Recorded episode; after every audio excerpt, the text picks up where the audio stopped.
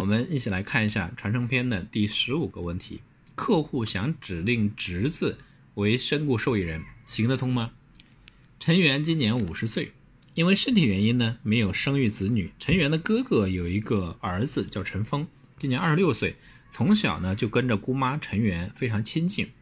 陈元没有子嗣，就把这个侄子当做自己的儿子来看待。最近陈元考虑自己的养老问题，想为自己购买一份儿终身年金保险，在受益人方面，他想指定侄子陈峰为唯一受益人。请问这种情况下，在保险公司那里行得通吗？按照保险法第三十九条以及保险司法保险法司法解释三第九条的规定，只要被保险人指定受益人，或者投保人经过被保人同意指定受益人的，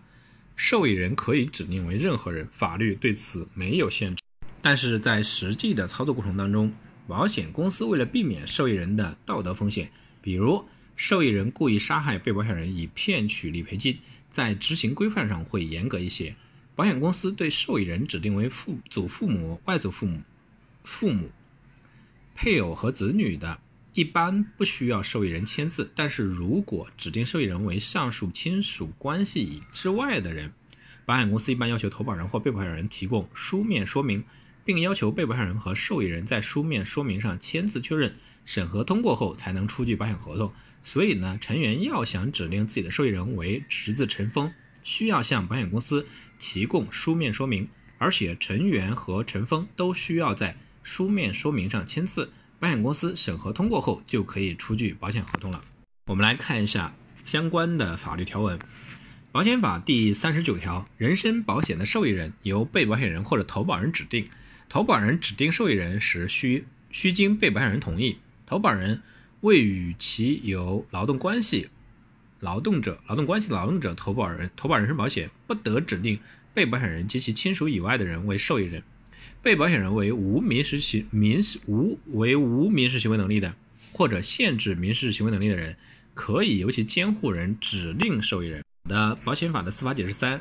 呃，第九条，投保人指定受益人未经被保险人同意的，人民法院呢应认定指定行为无效。当事人对保险合同约定的受益人存在争议，除投保人、被保险人在保险合同之外另有约定外，按照以下情形分别处理：一、受益人约定为法定或法定继承人的，以继承法规定的法定继承人为受益人；二、受益人仅约定为身份关系，投保人与被保险人为同一主体的。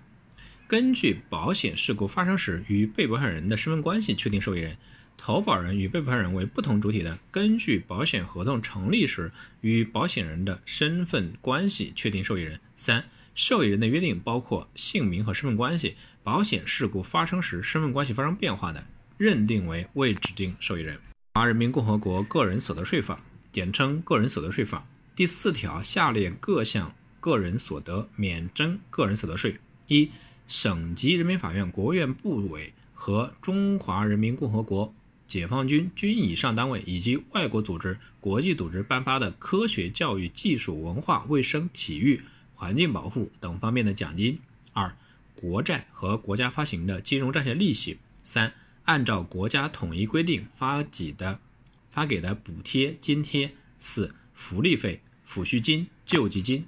五、保险赔款；六。军人的转业费、复员费、退役金；七、按照国家统一规定发给干部职工的安家费、退职费、基本养老金或者退休费、离休费、离休生活补助费；八、依据依照有关法律规定应予免税的各国驻华使馆、领事馆的外交代表、领事官员和其他人员的所得；九、中国政府参加的国际公约、签订的协议当中规定免税的所得；十。国务院规定的其他免税所得，前款第十项免税规定由国务院报全国人民代表大会常务委员会备案。最高人民法院第八次全国法院民事商事审判工作会议民事部分纪要。